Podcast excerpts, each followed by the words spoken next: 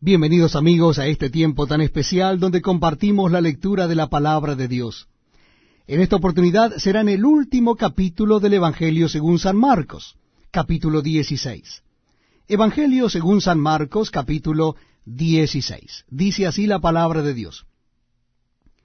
Cuando pasó el día de reposo, María Magdalena, María la madre de Jacobo y Salomé compraron especias aromáticas para ir a ungirle, y muy de mañana, el primer día de la semana, vinieron al sepulcro ya salido el sol. Pero decían entre sí, ¿quién nos removerá la piedra de la entrada del sepulcro? Pero cuando miraron, vieron removida la piedra, que era muy grande. Y cuando entraron en el sepulcro vieron a un joven sentado al lado derecho, cubierto de una larga ropa blanca, y se espantaron. Mas él les dijo, No os asustéis. ¿Buscáis a Jesús Nazareno?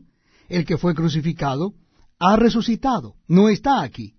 Mirad el lugar en donde le pusieron. Pero id, decid a sus discípulos y a Pedro que él va delante de vosotros a Galilea. Allí le veréis como os dijo. Y ellas se fueron huyendo del sepulcro, porque les había tomado temblor y espanto. Ni decían nada a nadie, porque tenían miedo. Habiendo pues resucitado Jesús por la mañana, el primer día de la semana, apareció primeramente a María Magdalena, de quien había echado siete demonios.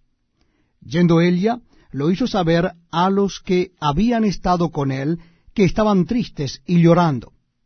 Ellos, cuando oyeron que vivía, y que había sido visto por ella, no lo creyeron. Pero después apareció en otra forma a dos de ellos que iban de camino yendo al campo. Ellos fueron y lo hicieron saber a los otros, y ni aun a ellos creyeron. Finalmente se apareció a los once mismos, estando ellos sentados a la mesa, y les reprochó su incredulidad y dureza de corazón, porque no habían creído a los que le habían visto resucitado. Y les dijo, Id por todo el mundo y predicad el Evangelio a toda criatura. El que creyere y fuere bautizado será salvo, mas el que no creyere será condenado.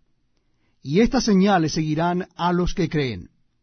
En mi nombre echarán fuera demonios, hablarán nuevas lenguas, tomarán en las manos serpientes, y si bebieren cosa mortífera no les hará daño. Sobre los enfermos pondrán sus manos y sanarán.